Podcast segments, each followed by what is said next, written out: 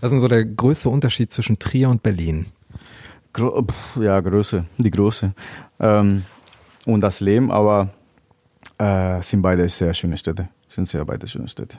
Was vermisst du an Berlin? Ledig sein. ja, es ist einfach eine andere, ein anderes Leben. Ich bin nach Berlin mit 22 angekommen, war allein ledig, wie gesagt, und habe Berlin so kennengelernt und ich bin nach Trier schon äh, mit Familie und so weiter gekommen. Beides passen, beides passen. Es folgt Im Leben nicht. der Ehrliche Trierer Podcast mit Christoph Jan Longen. Präsentiert vom Walderdorfs in Trier.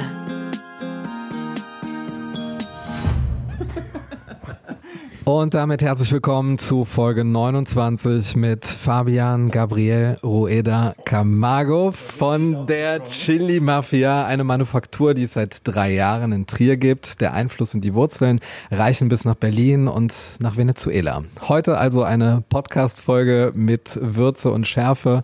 Herzlich willkommen, Fabian. Hallo, guten Tag, guten Abend, besser gesagt. Hier bin ich, der Fabian von der Chili Mafia. Ich habe mir zuerst auch gedacht, äh, Fabian, Mafia, wie passt das zusammen? Dann habe ich deinen kompletten Namen gegoogelt. Ja, äh, aber so richtig ausgesprochen. Ich habe das öfters beim Arzt zum Beispiel, bei Fabian findet man oft das in Deutschland. Die Hörer sehen mich nicht, aber ich sehe sehr Latino aus, so braunhäutig. Und dann kam der Arzt einmal und sagt, äh, Fabian Rüder? Du kannst das Rüder lesen. Ne? Rueda heißt auf Spanisch eigentlich Rad, einfach Rad. Ne? Aber dann hat er mir gesagt, oh, Fabian Rüder? Äh, wie? Aber haben Sie vorher deutsche Vorfahren oder wie? Da kam diese komische und seitdem, ja, diese Rüder, hast du richtig ausgesprochen. Nicht viele machen das, schaffen das. Und auf Spanisch, in jedes spanischsprachiges Land, du hast immer zwei Nachnamen. Papa und Mama. Deswegen ist der Rueda Camargo. Wahrscheinlich Uropa hieß Rüdiger. Ja, vielleicht, ja, oder Räder, Radler. Ja, kennengelernt haben wir uns äh, gar nicht. Wir sehen uns heute zum ersten Mal. Du hast äh, einfach mal angefragt und wolltest einen Auftritt im Podcast haben. Ist der Podcast der Solidarität? Dann bist du immer herzlich willkommen. Ja, cool, danke, danke dir, danke dir.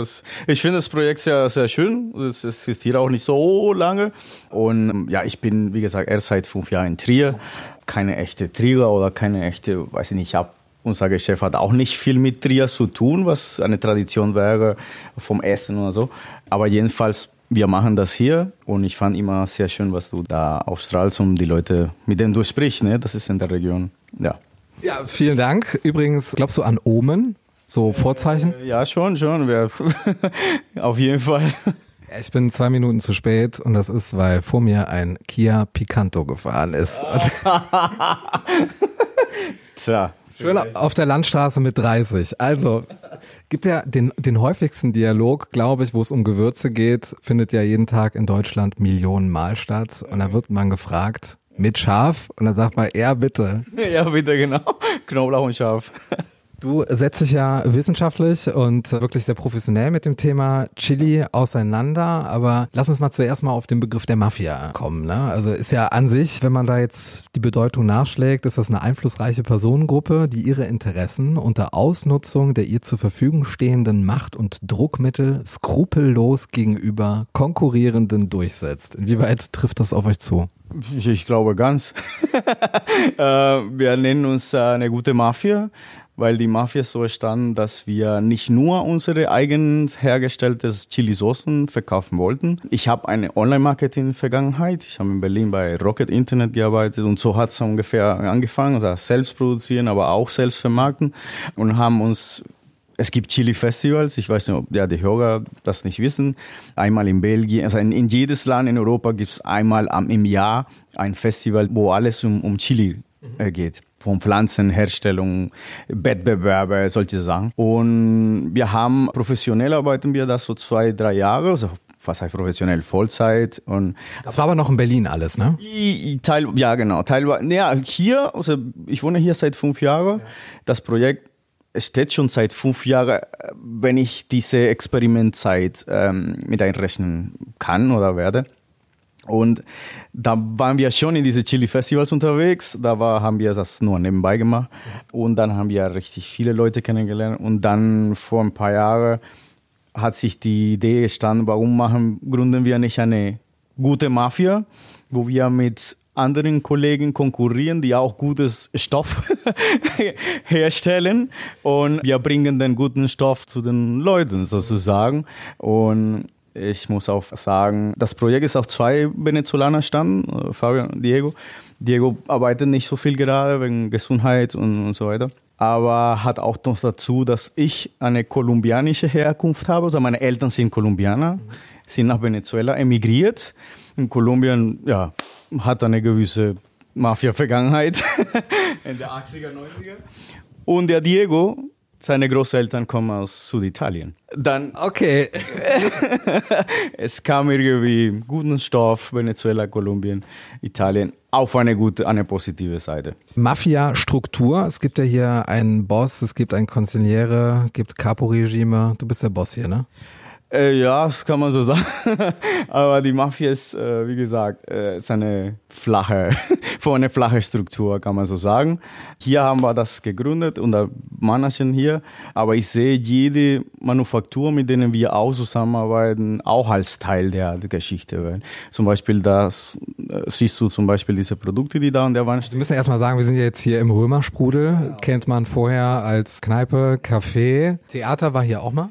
Äh, nee, aber die ähm, 100 Meter entfernt ist die kleine Volkstheater, ne? wo, wo auf Triererplatt äh, Deutsch, ähm, ja, Theater gemacht Kannst du gut üben, ne? Äh, pff, das, mein Gott, ich bitte Hochdeutsch, ich nicht verstehe. ich war einmal da, ähm, habe ich Flyer verteilt, als hier eine Aufführung. Da, und, und da waren noch gar nichts, waren nur die Leute, die haben da gesprochen. Hallo, guten Tag. Und da war ich schon am Ende. Hochdeutsch bitte, ich, ich verstehe nicht. ähm, und äh, aber eine schöne, schöne, schöne Initiative, muss ich sagen. Und hier drin war, wie gesagt, kennen es viele vom, vom als Biergarten, äh, Restaurant, habe ich oft das gehört. Hier gab es Spielplätze, hier ganz groß vorne. Leider war das 50 Jahre geschlossen und dann kam ich vor ein paar Jahren da, nicht, nicht ganz zwei Jahre ähm, dazu. Und da habt ihr von Null angefangen hier. Äh, kann man so sagen, obwohl das Projekt lief schon. Also wir haben schon ein paar Jahre nebenbei produziert, alles legal. ähm, wir haben zum Beispiel in Berlin damals eine Küche gemietet, sozusagen vom Restaurant. Und zwei Uhr morgens haben wir das schon gemacht. Ne? Nach, nach dem Restaurant, dann haben wir angefangen zu produzieren. Und als ich hier angezogen bin, dann war, weil ich mich schon entschieden habe, ich habe einen Kredit von der KfW beantragt, ähm, Businessplan und so weiter. Also da hat sich schon ein bisschen professioneller ähm, und war der richtige Moment, der richtige Zeitpunkt, ja, richtige, jetzt kommt Corona im zweiten Jahr und man weiß ja nicht, aber ich glaube schon, das war richtig und ich hoffe, dass es einfach nur besser, besser wird. Ihr seid eine Manufaktur. Was produziert ihr alles selbst? Wir produzieren Chili-Kompositionen, nennen wir das. Also hauptsächlich Soßen, das heißt von flüssiger Richtung hat man auch Pasten und den Überschuss vom Chilis trocknen wir selbst auch. Und dann wir arbeiten aber jede Soße hat eine eigene Chili-Sorte. Also man glaubt, Chili ist ja Chili. Es gibt aber tausende Sorten. Scharf ist scharf. Scharf ist scharf und oh, ist das zu scharf? Es kommt darauf an, wie sie, wie oft sie scharf essen. Und es gibt dunkelbraune Chilischoten, es gibt natürlich rote, es gibt gelbe, weiße. Wir haben eine weiße Soße mit weiße Fatali, das ist eine sehr scharfe Chili mit Kokosmilch. Und dann bleibt ganz, ganz weiß die Soße. Und das ist eine der Geschichten, die wir so entwickeln wollten. Chilis sind alle deutschsprachig, kann man so sagen. Die wachsen alle in Deutschland. Die ziehen, die bauen wir nicht selbst an. Man braucht ein bisschen mehr Geld und, und die Region ist auch nicht perfekt dafür. Aber es sind Kollegen, kleine Generalien, die, die in Süddeutschland hauptsächlich Chilis professionell anbauen, die wir aber direkt beziehen. Das ist eine direkte äh, wie heißt das? Ähm, Kooperation. Kontakt. Ja, genau. Kooperation, Kontakt. Ja, wir kennen uns vom Chili-Festivals auch noch dazu. Und es ist kein, kein Großhandel, kein kompliziertes Geschichte, sondern ja, B2B. Direkt, ich glaube, ich würde sagen Kumpel, Kumpel. K2K. Kumpel, genau. Ja, weil wenn sie, weiß nicht, es, es läuft so wirklich, äh, ich habe so viele, was weiß ich, Habaneros, Gelbes, kannst du was damit? Ja, klar, kann man machen. Und dann werden so geliefert und wir kochen auch just in time. Wir, wir lagern nicht so oft Chilis. Du hast eben schon Schärfe gerade angesprochen. Manche sprechen ja da von Scoville. Wie funktioniert das nochmal? Da brauchst du bestimmte Menge an Wasser, bis du den Geschmack neutralisieren kannst oder so. Ne? Genau, also die, die äh, Scoville ist ein, ein äh, empirisches Methode, empirische Methode. Also da braucht man schon Menschen, es wird theoretisch ähm, gezählt, wie viele Tropfen Wasser man braucht, um die Schärfe zu neutralisieren. Aber es ist immerhin empirisch. Also wenn man das machen möchte, oder da braucht man ein, eine gewisse eine Gruppe, diese Fokusgruppe, glaube ich, heißt das.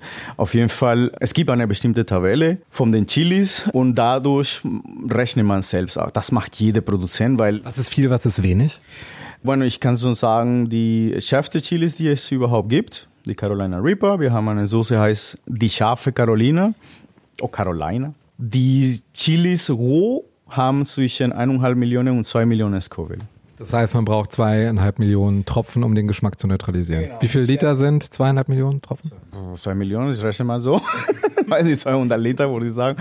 Auf jeden Fall, das ist am Ende nicht so übersichtlich ähm, oder unübersichtlich für jeder, die sich nicht mit Chilis auskennt. Dadurch haben wir eine Skala von 1 bis 10, wo 10, wir nennen das teuflisch scharf. Ne? Äh, ja, wir nennen das kriminell, weil die Mafia so halt. Klar, es gibt 10 plus plus, wenn man das haben möchte. Und 1 ist ja Paprika. Paprika ist auch eine Chili-Schote, eigentlich theoretisch, und da fängt es an. 1, 2 bis 10. Und was ist der Unterschied zwischen pikant und scharf? Der Kunde. also okay. Wenn der, wenn der Kunde nicht scharf verträgt oder nicht gut geübt ist. Kann man das üben? Ist eine Übung. Also natürlich, es gibt manche Leute, unabhängig vom Herkunft oder was weiß ich alles, die mehr vertragen können als andere, vom Natur aus. Aber die meisten, die Leute, die scharf essen, ist, weil sie angefangen haben, scharf zu essen, ein bisschen weniger, ein bisschen weniger, und dann ist so eine leichte Sucht. Ich vergleiche es immer mit Joggen. Mhm. Da, wenn man die ersten paar Kilometer, die erste Woche hast, bist du gejoggt und dann, oh, die ganze Muskelkater.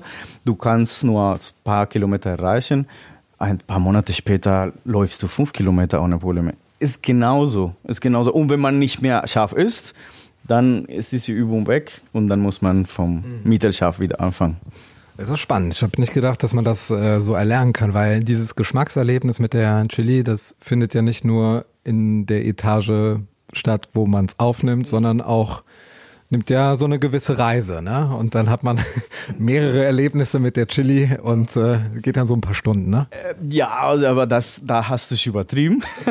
da, da ich kenn's nur von Freunden. Ich kriege immer so Sachen. Wenn, wenn typisch, typisch, wenn es zu wirklich scharf wird, die Ohren tun weh.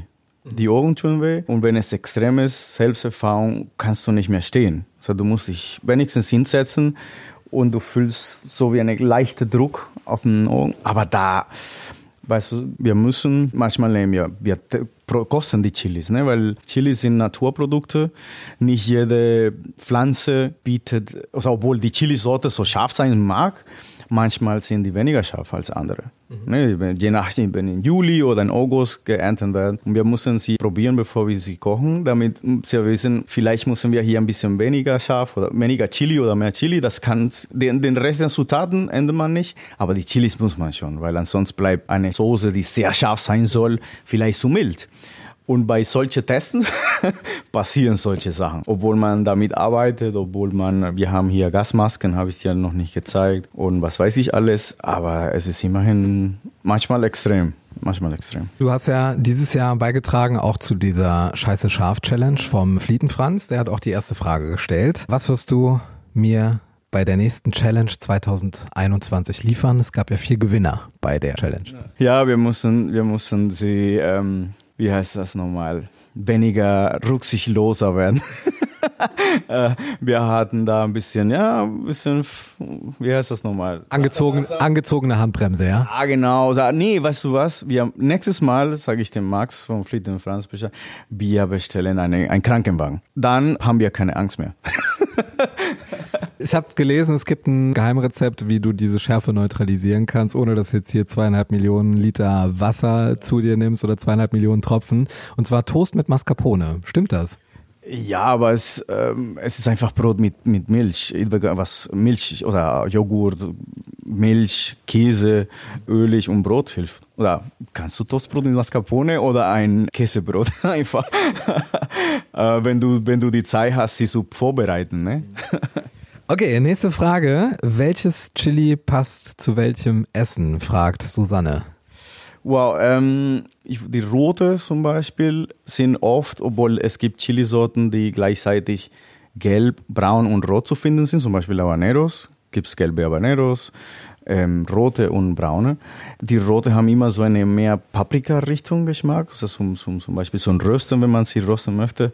Und die gelben sind oft sehr ähm, Citrus, da hat so, haben so eine leichte Citrusgeschmack. Da geht's mehr in die Richtung Fisch kann man so im allgemein, äh, wie heißt das, ja, verallgemein, meine ich. Nächste Frage auch von Susanne. Ist man in Deutschland gerne scharf oder ist Deutschland jetzt eher so Mittelfeld international? Äh, Deutschland ist ein, was Schärfe angeht, dritter Welt, so, dritter Weltland. Aber wir, wir, wir geben es uns unser Soße, dass, dass Deutschland sich entwickelt. Aber es ist viel mehr, als man denkt. Auf jeden Fall. Frage vom Seelenstylisten. Saft hat manchmal Vitamine. Jägermeister hat über 50 Kräuter. Welches Getränk trägt mehr zur Gesundheit des Volkes bei? Mexikaner, kennst du? ist Tomatensaft mit Chili. Und ist auch gesund. Ist sehr, sehr gesund, man. Das ist desinfizierend, äh, geschmacklich, guck mal, Tomaten. So. Schüttet Endorphine aus? Ich glaube schon. Und dann sieht man, ja, alles ist sehr schön, sieht schön aus. Mit zwei Flaschen auf jeden Fall. 15 Prozent Alkohol hat das. Da muss man schon ein paar Flaschen trinken. Christian fragt, gibt es ein Gewürz, das überschätzt ist?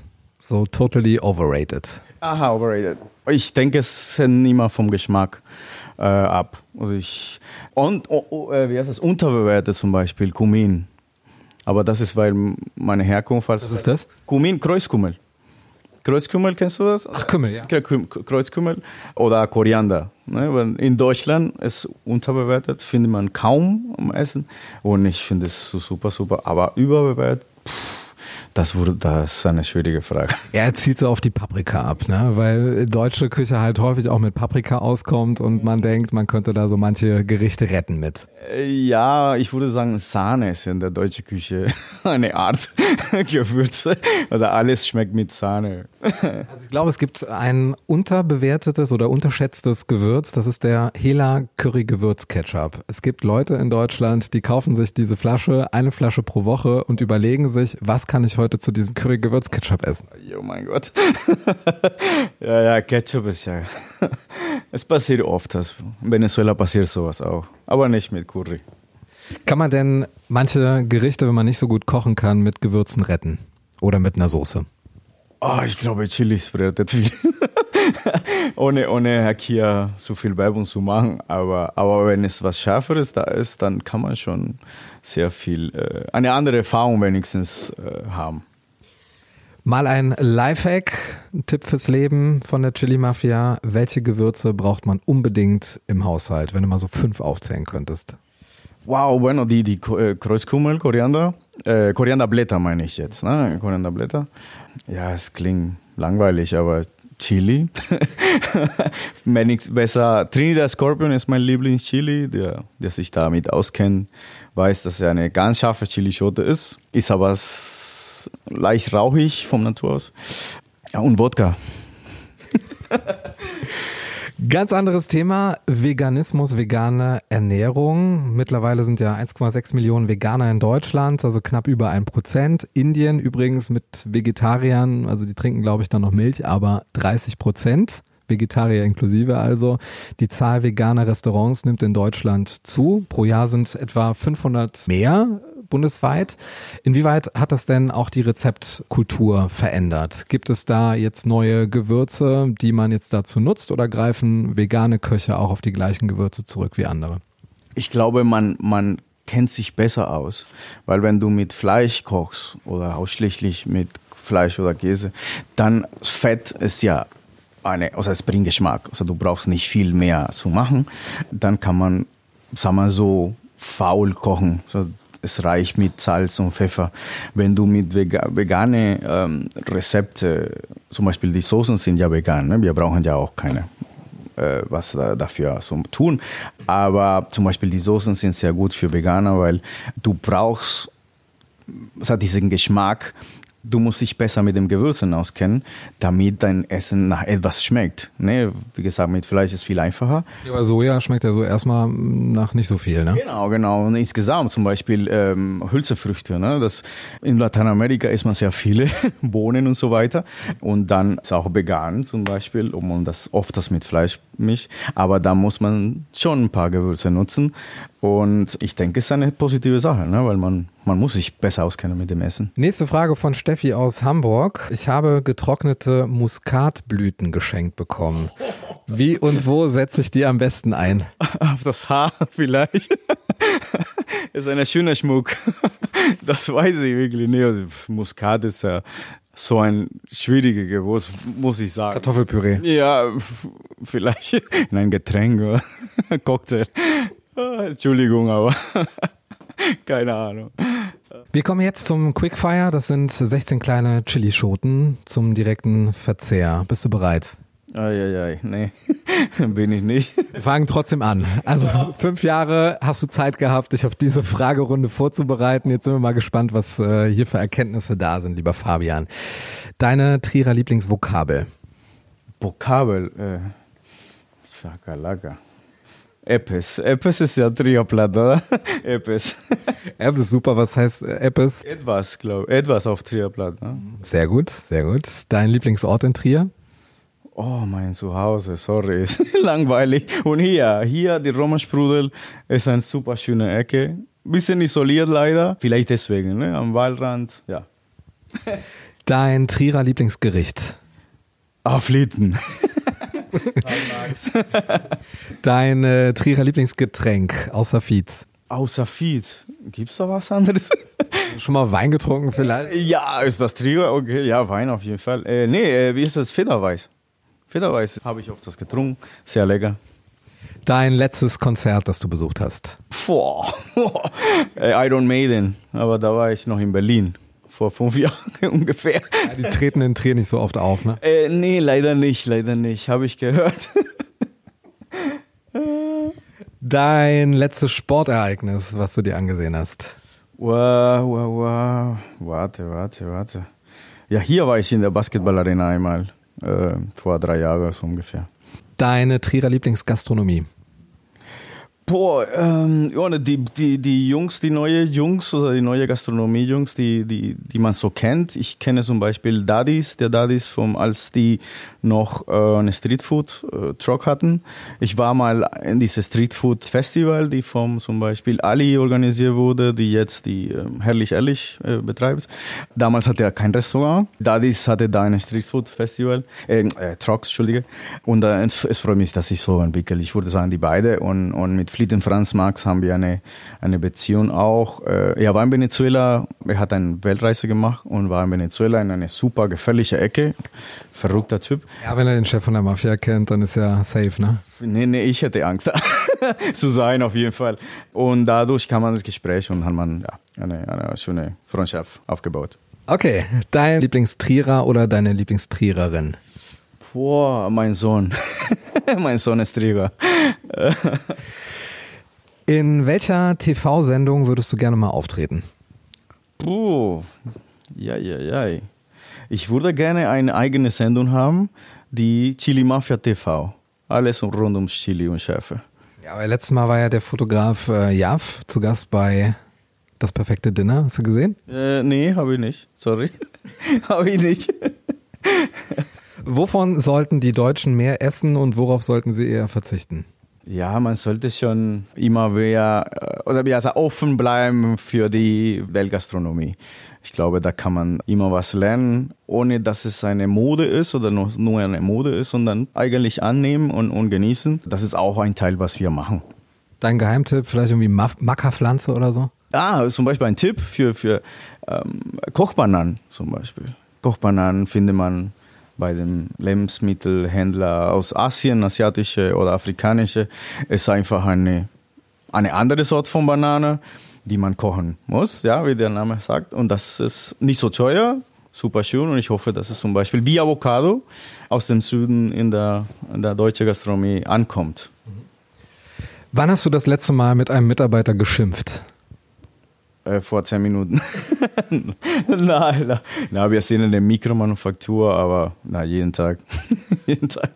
Welches Gewürz würdest du gerne in Deutschland anbauen? Äh, Koriander. Dein Lieblingsautor? Autor Buch, Hermann Hess. Oh, welches Lieblingsbuch von ihm? Äh, der, wie heißt er auf der? Lobo Solitario, der Steppenwolf? Genau, genau. Gutes Wort. Wie heißt das nochmal auf Spanisch? Lobo Solitario. Und jetzt kommen wir zu unserer letzten Frage. Du kannst alle Plakatwände in Trier mit einem Satz versehen. Welcher wäre das? Ja, ähm, A Spice of Your Life, oh man. Ja, das ist ein äh, schönes Schlusswort von Fabian Gabriel Rueda Camargo von der Chili Mafia. Weitere Infos gibt's auf dem gut gepflegten Instagram-Auftritt und auf chilimafia.com. Fabian, vielen, vielen Dank. Ich bedanke mich, danke dir und ja, jetzt müssen wir Chili-Soßen essen. Im Leben nicht. Der Ehrliche Trierer Podcast über Erinnerung und Fiktion. die jeder kennt. Präsentiert vom Walderdorfs in Trier. Riecht schon, riecht schon so scharf hier drin. Ja, wir haben, wir haben vor ein paar Tagen hier gekocht und am nächsten Tag würdest du hier husten. Auf jeden Fall. Wenn du einen Tag nach dem, nach dem Kochen reingegangen wärst. So passiv breit, ne? Das ist Desinfizieren. Wie gesagt, kannst du einatmen, husten, es, äh, und der heutige Zeit ist das gut. Hilft auch gegen Corona, ne? Bestimmt, klar, klar. Aber da, ja. Ich will keine Werbung machen. Nicht, dass mir Gesundheitsamt irgendwas äh, vorwirft.